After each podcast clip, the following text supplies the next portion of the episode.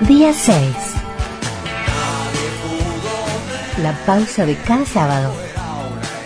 Por FM Conectar, de 15 a 18. Día 6. La pausa. Con Gaby Tichman y el Loco Iruela.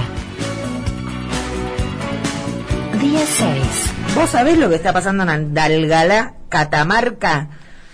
Eh, vamos a hablar con gente que sabe y que además sabe un montón porque están recontra eh, trabajando en esta en esta movida y lo que queremos saber es qué es lo que está pasando y por qué pasa lo que pasa en ese lugar. Por eso estoy en comunicación con otra amiga. con mi amiga Laura García Vizcarra desde Catamarca. Hola Laura, ¿cómo te va? Hola Gaby Tigman, ¿cómo, estás? Muy bien, ¿vos? Qué alegría escucharte. Bueno, le cuento... que estabas mencionando sí. a Liliana Herrero. Sí. Y Liliana Herrero, aparte de ser tu amiga, es la madrina de una cantora que yo creo que es una de las revelaciones que tiene Argentina y particularmente de Andalgalá. Y digo, qué bárbaro cuando se conecta todo en este mundo, porque Nadia Larcher, y ahí le pido a tu señor operador que, que la busque, Dale. Es, la voz revelación que tenemos, es la, la madrinada de Liliana Herrero, y es una compañera que ha venido eh, eh acompañando, ayudando en esta resistencia que tiene el pueblo de Andalgalá desde el arte. Es una voz privilegiada que tenemos y que me encantaría que en Jujuy la conozcan. Bueno. Tiene como mucha este, repercusión en, en La Plata, en Buenos Aires, pero bueno, por ahí nos falta un poquito difundirla en algunos lugares de, de Argentina. Sí. Creo que este es el momento ideal para llevarla ahí a Jujuy.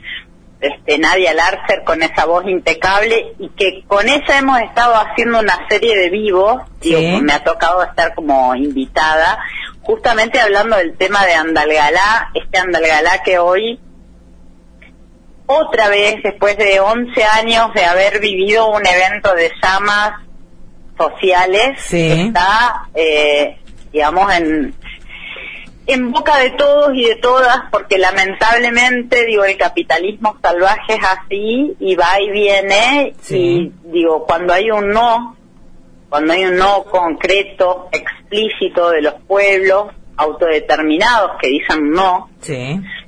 eh, retrocede un poquitito, pero vuelve, ¿no? Siempre. Eh, Laura, me, gust- me gustaría que le cuentes a la audiencia, bueno, y a mí también, pero sobre todo a la audiencia, eh, ¿qué particularidad tiene Andalgalá que viene con esta determinación colectiva tan fuerte desde hace tanto tiempo? Quizás algo similar a lo que ocurre en Esquel, por ejemplo, recuerdo, pero digamos, no son muchos los lugares donde, bueno, existe esta determinación colectiva independientemente de los gobiernos, independientemente de los momentos, digamos, hay como un acuerdo básico en esa comunidad respecto de lo que no están dispuestos a aceptar. Vos como catamarqueña, ¿qué, qué, qué nos podés contar? ¿Qué nos podés explicar de esto para que entendamos más, sobre todo para aprender, ¿no? Sí, yo creo que tiene que ver con las matrices de los pueblos, Gaby. O sea, eh, se trata de pueblos que, o como Mendoza, digo, estamos nombrando pueblos que reivindican y que sostienen luchas populares de una manera muy orgánica, Sí. este, son de matriz productiva, son, o sea, son pueblos que saben que no son eh, extractivistas. Ajá. Es decir, pueblos que saben que su economía bajo ningún punto de vista pasa por la sustentabilidad eh, o la pretendida sustentabilidad que te quieren hacer creer del extractivismo, ¿no? Es decir, pueblos que han sido históricamente productores de frutas, de, de, de la vid para el vino, digo, pueblos que saben que han subsistido históricamente, como el pueblo de Andalgalá, digo, el pueblo de Andalgalá tiene una historia, que es un poco la historia del pueblo de, de, de los valles calchaquíes, que no es Catamarca, ni Sí, Tucumán, claro. ni Jujuy, ni Salta, sino que es algo muy previo a esa división política de la colonización, Claro. que tiene que ver con la resistencia organizada a la colonización, a la invasión del español, en defensa de las economías regionales. Entonces, Andalgalá es una muestra viva y concreta de que hay economías regionales que se resisten a esta idea de pretendido desarrollo o progreso que te quieran imponer determinados este, grupos económicos o el gobierno mismo, en el caso de, de, Catamarca, digo, que, que tiene un eslogan muy este, violento, que es Catamarca es minera. Claro. ¿No? Cuando Catamarca jamás fue minera. Digo, Catamarca se destaca por una cultura en cerámica, por, por, por una historia de, de producción de, del membrillo, del, de los dulces, de la vid, del olivo, y nunca por la minería. De hecho, ni siquiera en los registros arqueológicos hay un indicio siquiera de que Catamarca alguna vez fuese minera. Entonces, eso es una imposición es un eslogan, imposición de un gobierno patriarcal, machista, que no está respetando el no, la autodeterminación del pueblo, que es como el no de las mujeres cuando decimos que no. Digo, cuando las mujeres decimos que no, entendemos que es no, ¿verdad? Porque lo charlamos, lo militamos. Digo, pasa lo mismo con el pueblo. Cuando el pueblo dice que no, por sus razones, en el caso de Andalgalá, un pueblo muy organizado, porque es un no contundente y es un no masivo, el gobierno no respeta esa autodeterminación y avasalla y violenta, ¿no? Eh, me parece interesante esa analogía que estás haciendo, Laura García, desde Catamarca, eh, respecto del, de la relación entre eh, un pueblo determinado colectivamente a oponerse a determinada cosa y esta, esta lectura, digamos, desde, el, desde, el, desde la idea del, del patriarcado. Y me interesa además porque sé, y me gustaría también hablar de eso con vos, obviamente, eh, la, la, fuerza y la potencia que tiene el, el, movimiento feminista en general en Catamarca, que muchas veces no, no se conoce tanto, quizás. Por eso me parece muy piola tenerte en esta oportunidad para que le cuentes a la audiencia, bueno, además sabiendo y le cuento a la gente que sos este eh, una militante y una y una luchadora y además creativa eh, en, en, en tu propio colectivo. ¿Qué, particularidad tiene el movimiento de mujeres allí en Catamarca? Yo creo que cuanto más, cuanta más represión hay en un pueblo, cuanta más opresión hay en un pueblo, más necesidad de levantar la voz y de organizarnos tenemos, ¿no? Catamarca es un pueblo que viene, como te decía, siempre yo creo que darle el contexto, la historicidad a la, cosa es fundamental. Sí. Viene desde hace cientos de años siendo completamente oprimido y reprimido. Entonces, esa represión y esa opresión se despierta en la gente, ¿no? Como una manifestación del estar en contra de ese régimen, porque ya no das más, ¿eh? es un momento que no das más, que ya no tolerás lo que te están haciendo.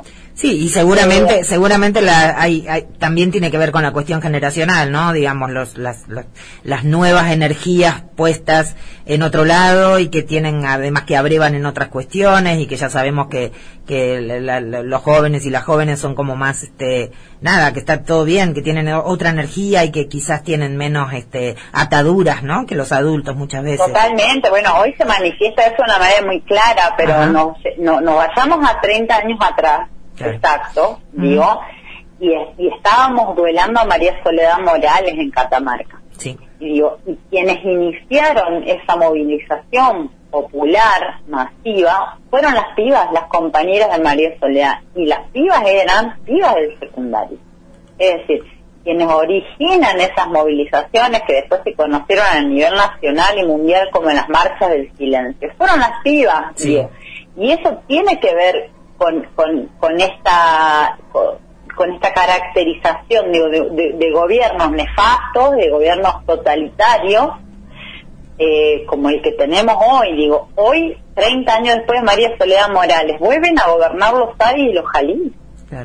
hoy 30 años después, digamos, si bien es cierto que eso es producto del voto popular de alguna forma, de, porque si nos vamos a ajustar a los juegos de esta pseudo-democracia, eso sería, estamos hablando de que nunca las familias del poder pierden el poder, y el poder económico y político sigue sosteniendo, y las estructuras, eh, digo, los manejos que, que, producen esos gobiernos, se sostienen en el tiempo ellos se sostienen y se sostienen en esos lugares eh, de, gubernabilidad que nos hacen después este, terminar saliendo a las calles, ¿no? Bueno, uno, uno de los espacios, uno de los espacios de, de poder, eh, sobre todo cuando pensamos en, en, los poderes este, eh, conservadores que pretenden mantener el orden histórico, eh, sin duda es el poder judicial. Y esta semana tuvimos una noticia que nos llegó de Catamarca y que nos dio digamos, dentro de la tragedia que implica eh, cierta satisfacción y es que se condenó a prisión perpetua al femicida de Brenda Micaela Gordillo, que fue asesinada en marzo de 2020. O sea, estamos hablando de, un, de una condena que llegó mm, bastante rápida. Vos formas parte del colectivo Las Eulalias y a mí me gustaría eh, primero que le cuentes a la, a la audiencia mm, qué, son las eulalias. Y por qué se llaman eulalias, porque no todo el mundo lo sabe. Las eulalias es un colectivo de, de, comunicadoras feministas que nace medio al calor del grito del por el aborto legal, eh, de compañeras que veníamos laburando en diferentes tipos de medios y que nos encontramos, digamos, bajo la consigna del aborto legal, pero que después fue creciendo y se fue convirtiendo en, digamos, en un colectivo que milita más el género y que camina con las otras organizaciones en la calle y que eh, pone todo su esfuerzo, ponemos todos nuestros esfuerzos en realizar comunicación este, con perspectiva de género, una comunicación disidente, no solamente contestar y, ir detrás de lo que se comunica nocivamente en los medios, sino tratar de producir nuestros contenidos. Y creo que eso ha sido como uno de los, digamos, de, los pilares que, posibilitó que Eulalia hoy se conociese a nivel nacional y que tuviésemos en cierta incidencia política a nivel provincial que este, hay varias de nosotras que trabajamos en medios, muchas, muchos medios hegemónicos y otras en comunicación política, como en mi caso, que pudimos este, desarrollar un discurso, contar la realidad de otro lugar, ¿no? La realidad de un lugar bastante disidente de lo que se venía contando en la provincia. Claro y con este, digamos, con este juicio nos pasó eso, básicamente. tuvimos, tenemos encuentros de, sentido, pero nos ha pasado que, por ejemplo, un colega, que eso les pasará en Jujuy también, que hay colegas que son como reconocidos a nivel nacional y a nivel provincial, son como muy este, ponderados y, ¿no? Hay personas como que no se tocan, ¿no? Este, calificó a la familia de Brenda Micaela Gordillo, esta piba que fue víctima de un femicidio atroz, o sea, es recordando el caso, un pibe de clase media alta, Naim Vera Menem, que eh, tenía un vínculo sexoafectivo con Brenda, y que valiéndose de su superioridad económica, de género y demás, digo, esas pretendidas superioridades la la sometió, la violentó, la asesinó, la descuartizó, la quemó y la arrojó a la basura como si fuese una cosa. Entonces, ese crimen tremendo, ese femicidio espantoso que comete este pibe, que podría ser el pibe, digo, que está saliendo con alguna de mis hijas hoy. Claro o con nuestra sobrina o el pibe que estamos teniendo en casa en este momento, fue capaz de cometer ese femicidio espantoso. Y entonces la sociedad está acostumbrada a construir una imagen del monstruo. Sí. El monstruo, el femicidio es un monstruo, tiene verruga, es feo, se le atribuye muy cualquier cosa, sí Sí, tal cual. El, el femicida siempre es una cosa monstruosa que cuando lo pensamos es, es así, como de, de los cuentos de Disney. Sí. El brujo, el malo de la película. Bueno, en este caso, el malo de la película era un pibe bien, Sí. entre comillas. Sí, claro. Que la sociedad dice un pibe bien. Llevó a empatizar a mucha gente, incluso a los medios de comunicación, con el pibe bien y a calificar a quienes estaban exigiendo justicia como jauría, como turba irracional, y hablar de un femicidio injustificado, como si hubiese femicidios justificados en este mundo. Sí. Entonces vos te das cuenta de cuánta perspectiva de género le está haciendo falta a los medios de comunicación Sí, y cuánto claro. hace falta que quienes venimos militando en esto le pongamos un poco de, de claridad la cosa, ¿no? Y fue salir a contestar eso a un tipo que te vuelvo a repetir, digamos, es una especie de, de gurú de la comunicación en Catamarca, de referente. Sí, pasa, eh, pasa, pasa en muchos lugares y de hecho, bueno, le cuento a la gente que solemos, este, intercambiar estas, estas impresiones, eh, porque bueno, hay un, hay un trabajo federal, podemos decir, eh, para coordinar y para mejorar día a día el trabajo nuestro y en la medida de lo posible aportar por el trabajo de los demás. Porque también me parece importante eh, marcar, Laura, que si nosotros los comunicadores hacemos mejor nuestro trabajo, lo que estamos haciendo también es ayudar a las personas, a la gente, a pensar las cosas desde otro punto de vista y no del ya dado, ese que viene dado y que dice, por ejemplo, que un pibe de 21 años de familia bien es incapaz de cometer un crimen como el de Brenda Micaela Gordillo, ¿no? Tal cual, y yo creo que es la radica en lo que vos estás diciendo nuestra nuestra diferencia, digamos, contundente. Es nosotras nos estamos dando los tiempos de discutir esto. Claro. Nos e- es- estamos pensando que discutirlo es importante, que hablarlo es importante. Construimos sentidos pensándonos constantemente, debatiendo constantemente. Y esta otra gente, la gente que no, la gente que sigue diciendo desde una perspectiva absolutamente machista, patriarcal, misógina, clasista, es gente que no dialoga con nadie, más Claro. que con sus propios egos y con sus propios intereses. Entonces, estamos en una batalla de sentidos, nuestro sentido es colectivo y el sentido de, sentido de ellos es completamente individual y vinculado a los intereses socioeconómicos y políticos que les otorga pertenecer a tipo cierto de clase, ¿no? Sí, tal cual. Entonces, responden a lo que los abogados dicen. Digo, acá cuando habló el defensor del femicida, Sí. que es un abogado cordobés que se llama Ferrará, Ujú.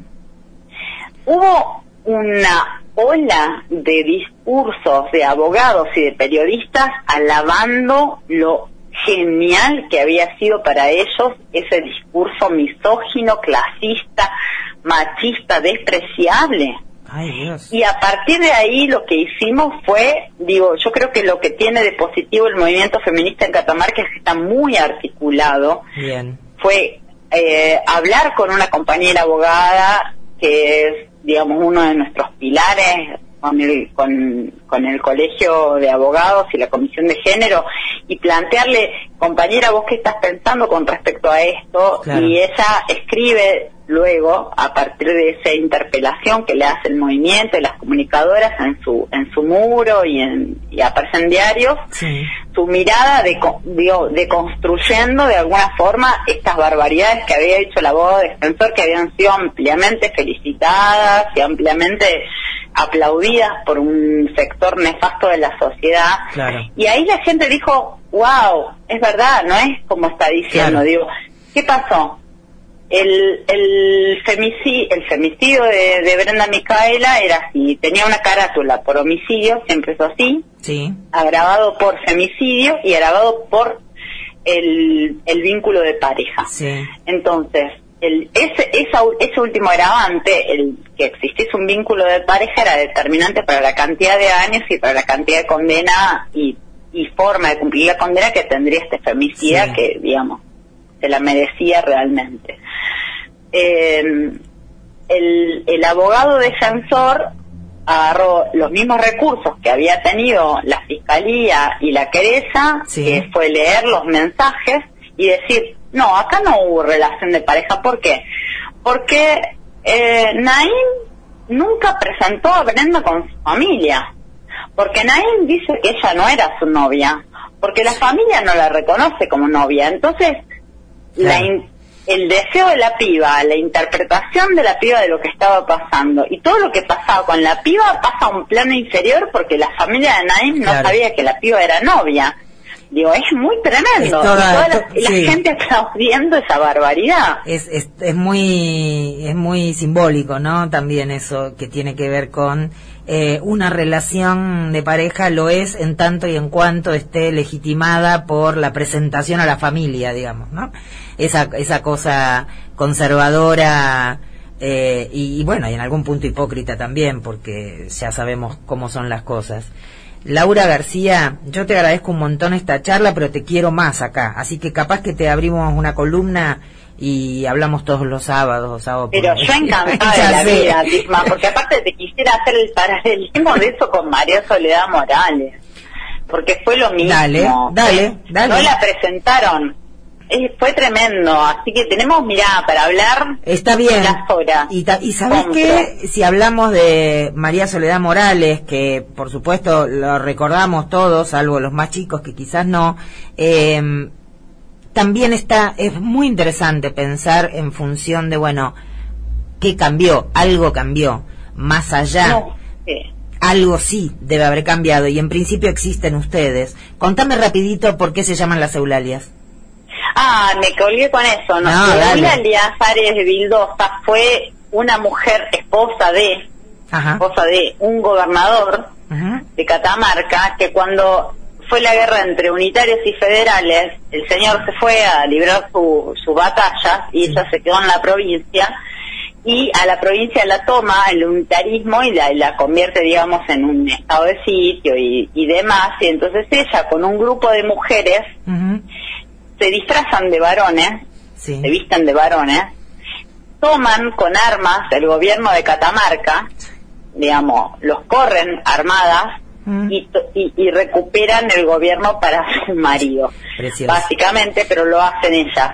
De hecho, Eulalia Ares de Vildosa, que hoy la reconoce por suerte alguna serie de editoriales como Chiquimbote, que está por ahí algún texto de ella dando vueltas, si la pueden googlear, fue la primera mujer gobernadora del país, digamos, mujer.